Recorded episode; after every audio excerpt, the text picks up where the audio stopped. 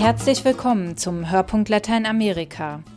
Die Flucht von Kindern und Jugendlichen aus Mittelamerika hat weltweit für Schlagzeilen gesorgt. Allein 66.000 Minderjährige wurden im letzten Jahr an der US-Grenze festgenommen. Doch internationaler Schutz für die Kinder auf der Flucht bleibt aus. Wir gehen den Gründen nach, warum immer mehr Kinder aus Mittelamerika versuchen, in die USA zu gelangen und was zu ihrem Schutz getan werden muss.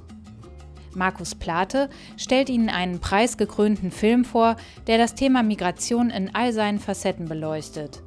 Über die Hintergründe der steigenden Zahlen von Kindern, die sich allein auf den gefährlichen Weg in die USA machen, sprechen wir mit Ines Klissenbauer. Sie ist Referentin für Mittelamerika beim Lateinamerika-Hilfswerk Adveniat. Auf ihrem Weg in die USA werden Migranten häufig Opfer von Gewalt und Behördenwillkür. Wie eine Ordensfrau aus Mexiko zum Schutzengel wird, berichtet Markus Plate. Und nicht zuletzt erklärt Prälat Bernd Klaschka, Hauptgeschäftsführer von Adveniat, warum er einen Brief an Präsident Barack Obama geschrieben hat und was er von ihm erwartet, damit die Rechte von Kindern geachtet werden. Mein Name ist Caroline Kronenburg und ich hoffe, wir können Ihnen viele interessante Informationen bieten.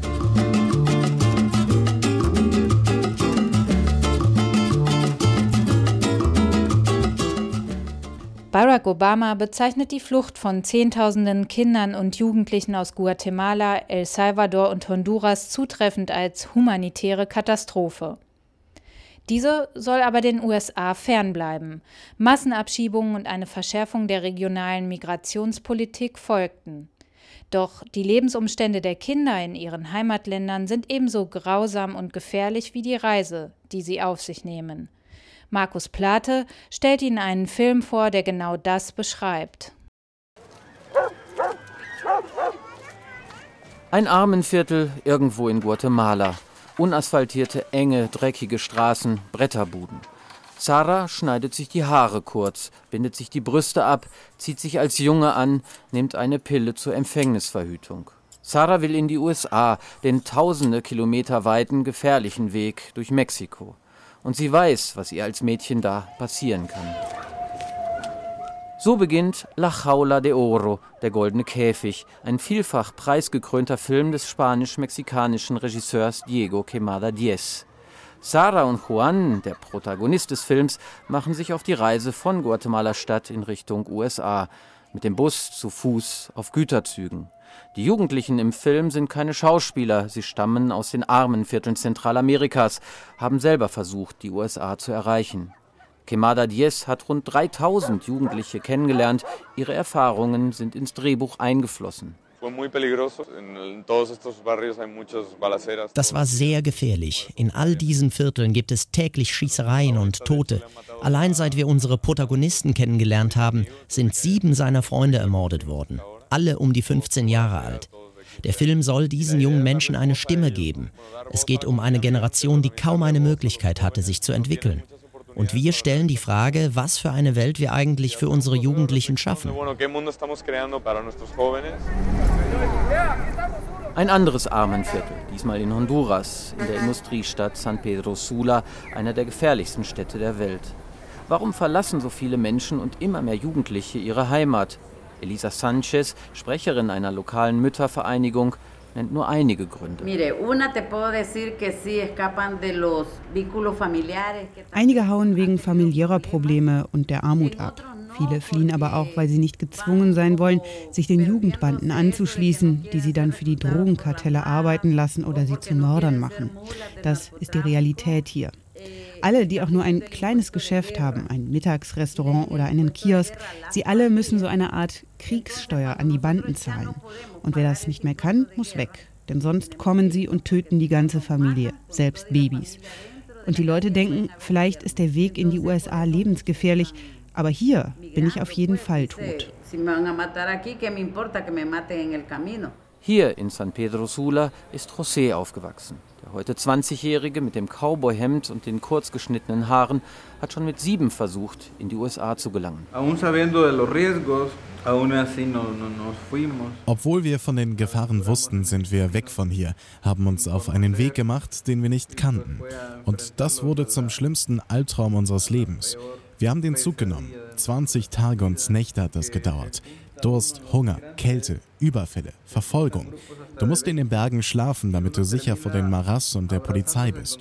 Es ist nachts so kalt, dass du dich mit den anderen zusammenhockst, dich umarmst, um nicht zu erfrieren. Du leidest unbeschreiblich. Der zweite Versuch, mit der Bestie, dem Güterzug, durch Mexiko zu gelangen, bedeutete den Albtraum seines Lebens. Er war vor Müdigkeit, der Hitze des Tages und Wassermangel ohnmächtig geworden, vom Zug geglitten. Die Räder haben ihm das Bein und den Arm abgetrennt. Ich war Musiker. Seit ich sieben war, habe ich Gitarre gespielt. Ich habe Fußball gespielt, hatte eine Freundin und Freunde. Und jetzt schau mich nur an. Ich hatte die Illusion, meiner Familie helfen zu können und jetzt bin ich eine Last für sie. All das macht mich verrückt. Und das ist ja nicht nur der Fall des José Luis in Honduras, sondern es gibt hier 450 Menschen, die dieser verdammte Zug verstümmelt hat. Und deswegen versuche ich das zu ändern, Jugendliche zum Bleiben zu bewegen. Denn genau in diesem Moment werden wieder Mädchen auf dem Weg vergewaltigt, fallen Jugendliche vom Zug, wird jemand entführt und eine Familie erpresst. Mittlerweile arbeitet José mit Schulklassen, warnt vor den Gefahren der Migration und wirbt dafür, sich trotz aller Widrigkeiten zu Hause ein Leben aufzubauen. Es ist allenfalls ein Tropfen auf den heißen Stein. Im Film Der goldene Käfig sind Juan und Zara mittlerweile mit Chauk unterwegs, einem Tzotzil-Indigener, der kein Spanisch spricht. Sie überqueren den Grenzfluss zwischen Guatemala und Mexiko und springen schließlich auf die Bestie, den Zug, der Josés Beine abgerissen hat. Sie werden von der Polizei, von Soldaten und bewaffneten erpresserischen Banden drangsaliert, ausgeraubt, misshandelt. Verbrecher und sogenannte Sicherheitskräfte, welchen Unterschied macht das? Sarah fällt Menschenhändlern in die Hände, wie so viele Mädchen, die, statt in die USA zu gelangen, in irgendeinem Bordell zur Sexarbeit gezwungen werden. Immerhin gibt es ein paar Zufluchtsorte auf dem Weg. Das Obdach Hermanos en el Camino, zu Deutsch Brüder und Schwestern auf der Reise zum Beispiel, auf halbem Weg zwischen der guatemaltekischen Grenze und Mexiko-Stadt. Gegründet wurde es von Pater Solalinde, unterstützt wird es vom Lateinamerika-Hilfswerk Adveniat. Diese Unterstützung tut Not, in Hochzeiten kommen 4000 Migranten im Monat vorbei. Pater Solalinde, der redet Klartext. Zwar nicht im Film, aber im Interview. Hier in Mexiko machen alle Geschäfte mit den Migranten. Die Polizei, die Migrationsbehörden, die kriminellen Banden, die Zugführer. Das ist die Folge des Neoliberalismus. Ein System ohne Seele oder Herz. Und die Migranten trifft das ganz besonders. In ihren Herkunftsländern haben sie immer weniger Perspektiven. In Mexiko werden sie misshandelt. Allein 10.000 Migranten sind verschwunden. Die Strecke durch Mexiko ist ein einziger Friedhof. Und in den USA sind sie billige Arbeitskräfte. Und was passiert mit den zurückgeschickten Kindern? Den ersten, den sie nach El Salvador zurückgeflogen haben, einen elfjährigen Jungen, den haben die Maras getötet, zerhackt und so der Familie zurückgegeben. Bis an und sogar über die Grenze schaffen es Juan und Chauk schließlich im Film. Ein Schuss reißt die Luft. Chauk fällt in der Halbwüste zu Boden, von einem Scharfschützen ermordet. Migranten als Freiwild, auch das ist Realität. Nur Juan schafft es bis in irgendeine Stadt, findet einen harten Job in einer Schlachterei. Die meisten Migranten schaffen es nicht in die USA. In Nuevo Laredo, der nordmexikanischen Stadt am Rio Bravo, der die Grenze darstellt, sitzen hunderte Migranten in Abschiebelagern fest, auch viele Jugendliche. Sie alle werden wieder zurück müssen in die gewalttätigen Armenviertel von Honduras, Guatemala oder El Salvador, ohne jede Perspektive. Francis zum Beispiel, gerade 18 geworden, wartet seit Wochen auf seine Abschiebung. Ich habe Angst, nach Hause zu kommen, aber ich will auch meine Familie sehen. Doch es ist schon sehr hart, nach Honduras zurückgeschickt zu werden. Ich war so nah dran, in die USA zu kommen, diesen ganzen Weg nochmal zu versuchen. Ich weiß nicht. Wenn sie dich so kurz vor dem Ziel schnappen, nach so viel Kosten, Schmerzen und Entbehrungen, das fühlt sich schlimm an. Der Exodus in Richtung USA und Kanada, er wird trotz der Abschiebungen und trotz der Gefahren des Weges nicht abbrechen, angesichts der Gewalt, der Armut, der Perspektivlosigkeit in Zentralamerika und weiten Teilen Mexikos.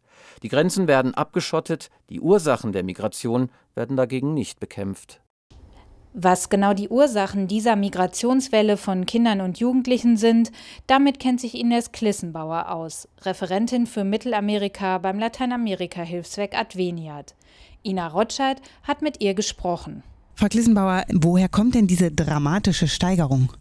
Also diese dramatische Steigerung ist seit einigen Monaten verstärkt zu beobachten. Man muss dazu sagen, dass Migration natürlich aus den mittelamerikanischen Ländern, hauptsächlich Honduras, El Salvador, Guatemala und Mexiko, ein Phänomen ist, das es seit Jahren gibt. Die Steigerung führt man zurück auf die hohe Gewalt in den genannten Ländern und aber auch konkret auf die Werbung vieler Menschenhändler, die damit Propaganda gemacht haben, dass in die USA einreisende minderjährige Migranten zu ihren Familien überstellt werden und dort eine Amnestie erfahren. Ist das denn so in der Wirklichkeit? Nein, das ist keinesfalls die Wirklichkeit. Vielmehr ist ganz klar auch abzusehen, dass die Migrationsgesetzgebung in den Vereinigten Staaten, die seit Jahren im Gespräch ist, überarbeitet zu werden, dass da erstmal gar nicht dran zu denken ist, dass das in naher Zukunft geschieht. Also von daher ist die Situation wirklich so, dass die Kinder und Jugendlichen und jungen Familien, die einreisen, in den Auffanglagern Zeiten verbringen und viele inzwischen wieder massiv abgeschoben werden in ihre Herkunftsländer. Ich möchte noch mal gerne mit Ihnen auf die Herkunftsländer zu sprechen kommen und auf die Frage, was treibt denn diese Kinder und Jugendlichen überhaupt Richtung Norden? Sie haben gesagt, die kommen vorwiegend aus Zentralamerika, El Salvador, Guatemala und Honduras. Unter welchen Bedingungen leben die da? Also warum gehen die so eine riskante Reise ein? Also man muss erstmal sagen, wie ich auch erwähnte, Migration ist in diesen Regionen ein Phänomen, das es schon sehr lange gibt. Das heißt, viele Familien kennen, wenn sie nicht selber Familienangehörige haben, die in den Vereinigten Staaten sind oder nach Mexiko emigriert sind, kennen alle Menschen dort praktisch Familien oder haben Familienangehörige, die emigriert sind. Die Armutsproblematik ist nach wie vor natürlich hoch. Wir haben auch erschreckend hohe Zahlen von Kindern, die zum Beispiel nicht in die Schule gehen oder die nur einen ganz geringen Schulabschluss erhalten. Das heißt, der Zugang zur Gesundheitsversorgung, zu Schulbildung ist in diesen Ländern für junge Menschen sehr, sehr schwierig. Zudem ist in den Ländern einfach die Gewalt in den letzten Jahren kontinuierlich gestiegen durch Drogenbanden, durch die berüchtigten Jugendbanden. Viele Familien, die kleine Unternehmen haben, auch wenn es nur ein einfacher Verkaufsstand ist, müssen Schutzgelder abgeben.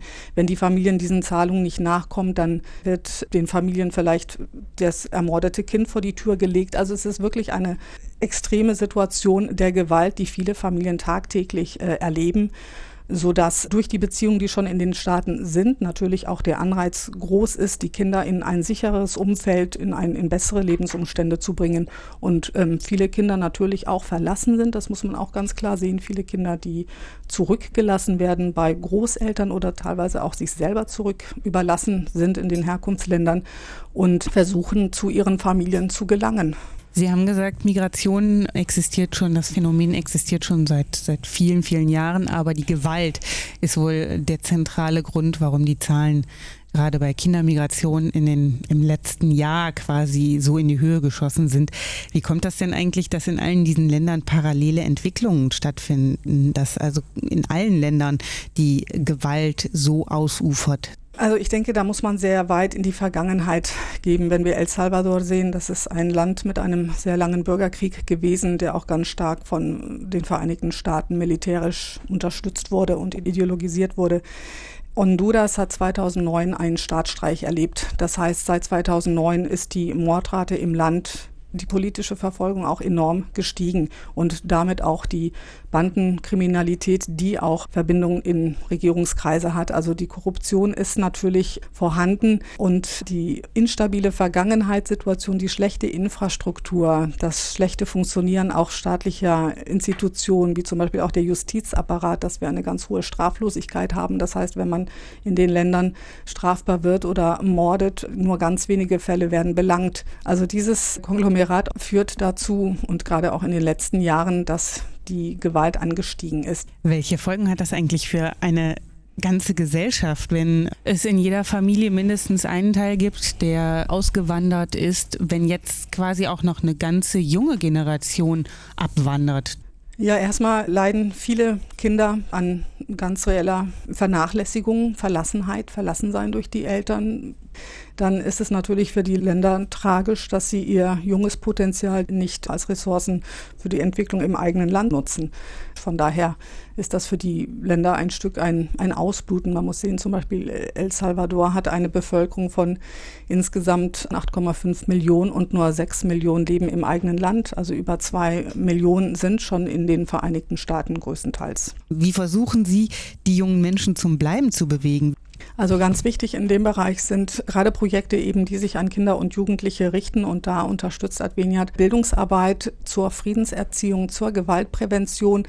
Also zum Beispiel in, wenn wir jetzt von San Salvador sprechen, eine Millionenstadt mit großen armen Randvierteln. Also in diesen Vierteln unterstützt Adveniat erstmal konkret Bildungsjugendeinrichtungen, die eben praktisch so als kleine Friedenszonen agieren, wo sich Jugendliche treffen können, wo jugendliche Kinder eben auch normal spielen können, ihre Sorgen, ihre Probleme ausdrücken können. Aber eine ganz andere Komponente, die sich immer mehr am entwickeln, sind praktisch so runde Tische in den Stadtvierteln, wo man versucht, versucht eben die verschiedenen Kräfte, die in diesen belasteten Stadtvierteln wirken, wie die Polizei, Vertreter der Stadtverwaltung, die Vertreter von Zivilorganisationen vor Ort, also organisierten Gruppen in den Gemeinden, wie aber auch äh, junge Leute, die vielleicht bei den Mardas waren oder Zugang zu den enge Bindungen zu den Mardas haben, um praktisch Friedenspläne zu erarbeiten, wie man zusammen in dem Gebiet leben kann, wie man mit Konflikten umgeht, wie man eben auch sucht, in Zusammenarbeit mit der Polizei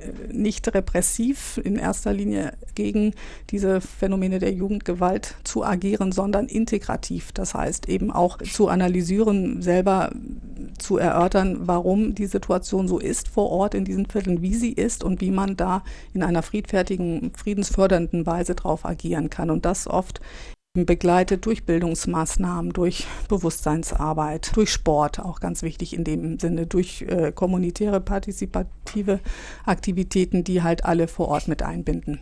Was treibt Zehntausende Kinder und Jugendliche in die Migration und vor allen Dingen, wie kann man sie dazu bewegen, zu Hause zu bleiben? Dazu war das Ines Klissenbauer. Es ist die Zentralamerika-Referentin von Adveniat. Und Ihnen, Frau Klissenbauer, vielen Dank für das Gespräch.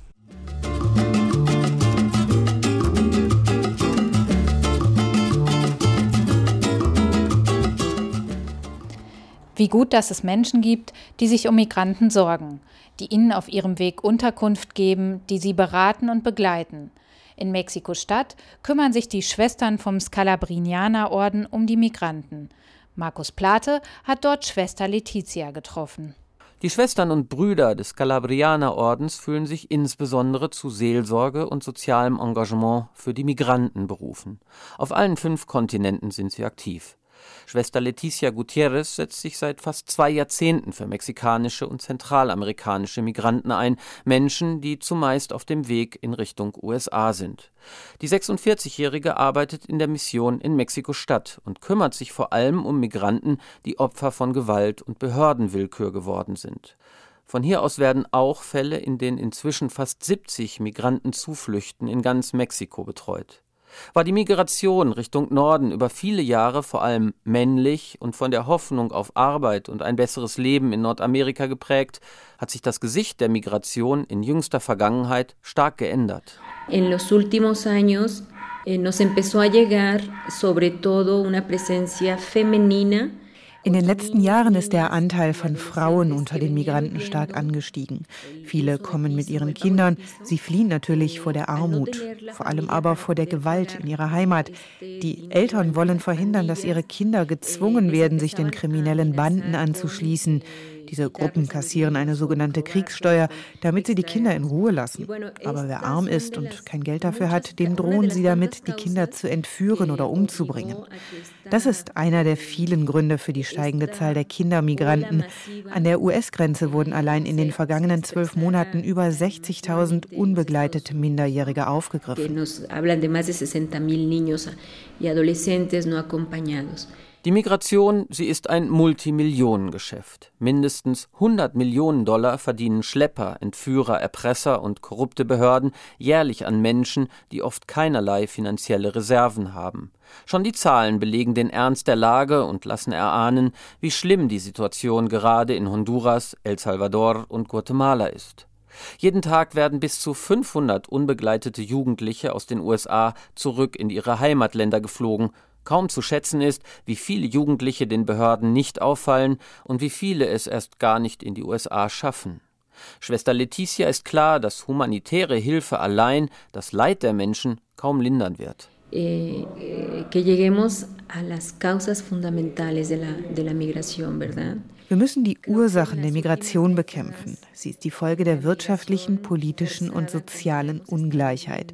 Es gibt einige wenige, die sehr reich sind, während die Mehrheit nichts besitzt.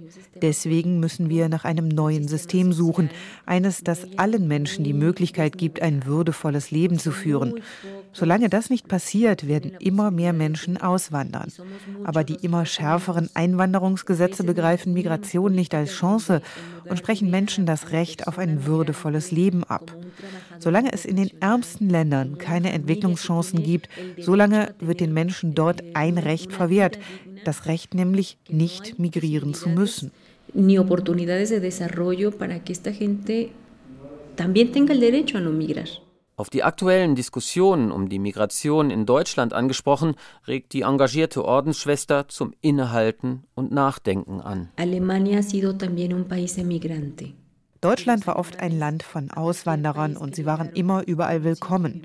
Und ich glaube, in Erinnerung daran sollte Deutschland heute offen für Einwanderer sein, die genau das suchen, was einst auch die Deutschen zum Verlassen ihres Landes bewogen hat. Außerdem haben viele deutsche Unternehmen Anteil an diesem Wirtschaftssystem, das so viel Ungleichheit schafft. Diesen Unternehmen möchte ich sagen, es liegt auch in euren Händen, dieses globale System zu ändern. Und ich möchte mich bedanken. Die Unterstützung von Adveniat und von Miserior hat es mir ermöglicht, viele Migranten zu begleiten, die auf ihrem Weg durch Mexiko zu Opfern wurden. Ohne diese solidarische Unterstützung könnten wir diese humanitäre Arbeit nicht leisten.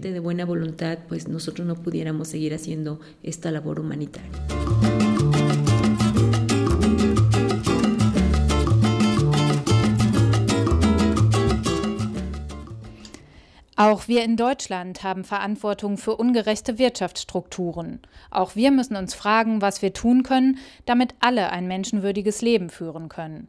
Das Lateinamerika-Hilfswerk Adveniat unterstützt nicht nur Projekte für Frieden und Gerechtigkeit, sondern hat auch erstmals einen Brief an Barack Obama geschrieben. Was Adveniat vom amerikanischen Präsidenten erwartet, darüber hat Ina Rotscheid mit Prälat Bernd Klaschka, dem Hauptgeschäftsführer, gesprochen. Herr Klaschka, Ihr Appell war ja sozusagen zweigeteilt. Also zum einen haben Sie ja Obama gebeten, sich für die Minderjährigen einzusetzen, die es in die USA schaffen. Was genau sollte er denn tun? Also was, was wünschen Sie sich von ihm? Adveniat wünscht sich von Präsident Obama, dass er Gesetzesinitiativen ergreift, damit die Kinder bei ihren Eltern sein können. Das Phänomen in Lateinamerika bzw. in Zentralamerika ist, Väter und Mütter in die Vereinigten Staaten gehen, oft ohne gültige Papiere und dort auch nicht legal einreisen können, um ihren Lebensunterhalt zu verdienen. Sie lassen ihre kleinen Kinder zurück und Kinder suchen ihre Eltern. Und deswegen gehen sie selbst auf den Weg in die Vereinigten Staaten, um dort ihre Eltern zu suchen. Und wir wünschen von Präsident Obama, dass er dies auch ermöglicht. Ein zweites ist, glaube ich, wichtig in den Vereinigten Staaten, dass Mütter bei ihren Kindern bleiben können. Mütter, die in den Vereinigten Staaten ihr Kind gebären, äh, gebären US-Bürger. Denn automatisch ist ein Kind, das in den Vereinigten Staaten geboren wird, US-Bürger. Aber es ist keine Garantie für die Mutter gegeben oder für den Vater gegeben, dass sie bei ihren Kindern bleiben können. Und es geht uns um Familienzusammenführung, damit die Familie einigermaßen intakt bleibt. Das ist unser Anliegen. Auf der anderen Seite, das ist sozusagen der zweite Teil Ihres Briefes, haben Sie Obama gebeten, dass er die mittelamerikanischen Länder unterstützen soll, weil die eben die Probleme, die die Jugendlichen erst zur Flucht bewegen, nicht alleine lösen können. Diese Gewaltsituation ist auch zum Teil Ergebnis der Bürgerkriege der vergangenen, in den vergangenen Jahrzehnten in diesen Ländern. In diese Kriege waren auch die Vereinigten Staaten verwickelt. Ich glaube, die Anerkennung der eigenen Verantwortung ist das Erste. Das Zweite ist, dass man wirtschaftliche Beziehungen verbessert und äh, auch den Menschen dort die Möglichkeit gibt, ihre Produkte in den Vereinigten Staaten äh, zu verkaufen. Die Handelshindernisse und Handelshemmnisse zwischen den mittelamerikanischen Staaten und den USA sehr hoch. Und diese Handelshindernisse führen dann auch zur Arbeitslosigkeit bei jungen Menschen. Und das Dritte ist, glaube ich, die mittelamerikanischen Staaten sind ein Durchgangsland für Drogen und die Drogenmafia äh, rekrutiert insbesondere unter armen Jugendlichen ihren Nachwuchs, sowohl was den Konsum betrifft, als auch was den Handel betrifft. Und da, glaube ich, können die Vereinigten Staaten äh, einsteigen, um das wirksam zu bekämpfen. Das müsste ja auch vor allen Dingen im eigenen Interesse sein. Jetzt ist die spannende Frage, Sie haben einen Brief an Obama geschrieben. Haben Sie schon Antwort erhalten? Das ist eine sehr spannende Frage. Äh, allerdings hat Präsident Obama äh, noch nicht Stellung zu diesem Brief bezogen. Wir haben aber auch andere Institutionen hier in der Bundesrepublik mit einbezogen in unsere Initiative, zum Beispiel den Bundesminister für wirtschaftliche Zusammenarbeit und mit seinem Haus sind wir im Gespräch. Wenn wir jetzt nochmal auf die Flüchtlingspolitik der USA schauen, ähm, eine Reform gehört ja eigentlich zu den wichtigsten Vorhaben, die Obama 2008 schon versprochen hatte. Seitdem hat sich eigentlich nicht viel getan. Sie haben selber soeben von Fällen berichtet, wo Mütter abgeschoben werden oder äh, minderjährige Kinder. Waren das dann alles nur Lippenbekenntnisse? Fällt das gerade alles irgendwelchen innenpolitischen Strategien zum Opfer?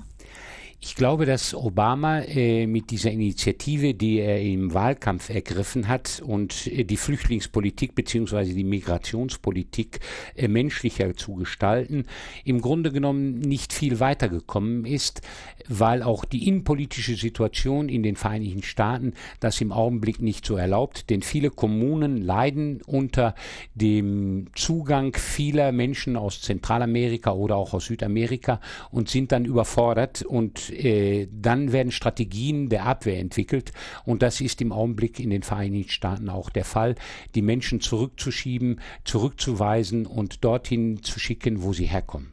Wir Europäer sollten da vielleicht doch nicht mit dem Finger auf die USA zeigen, denn das sowas passiert ja hier bei uns an den europäischen Außengrenzen auch tagtäglich. Wie bewerten Sie denn eigentlich den europäischen Umgang mit dem Flüchtlingsproblem? Auf dem Hintergrund der Botschaft von Papst Franziskus sehe ich, dass wir als Christinnen und Christen insbesondere äh, uns einer Herausforderung gegenübergestellt sehen. Die Herausforderung, Menschen aufzunehmen, die obdachlos sind, so möchte ich es formulieren mit dem Wort aus der Bibel. Ich war obdachlos und die haben mich aufgenommen. Es gibt in Deutschland in einigen Diözesen inzwischen Initiativen, auf Pfarreiebene, auf Diözesanebene, da insbesondere Mittel zur Verfügung zu stellen, damit die Flüchtlinge sich hier willkommen fühlen. Und ich denke, das ist ein guter Schritt in die richtige Richtung. Die Rechte von minderjährigen Flüchtlingen müssen geschützt werden. Das ist eine christliche Pflicht und das fordert Adveniat auch in einem Eilbrief an US-Präsident Obama.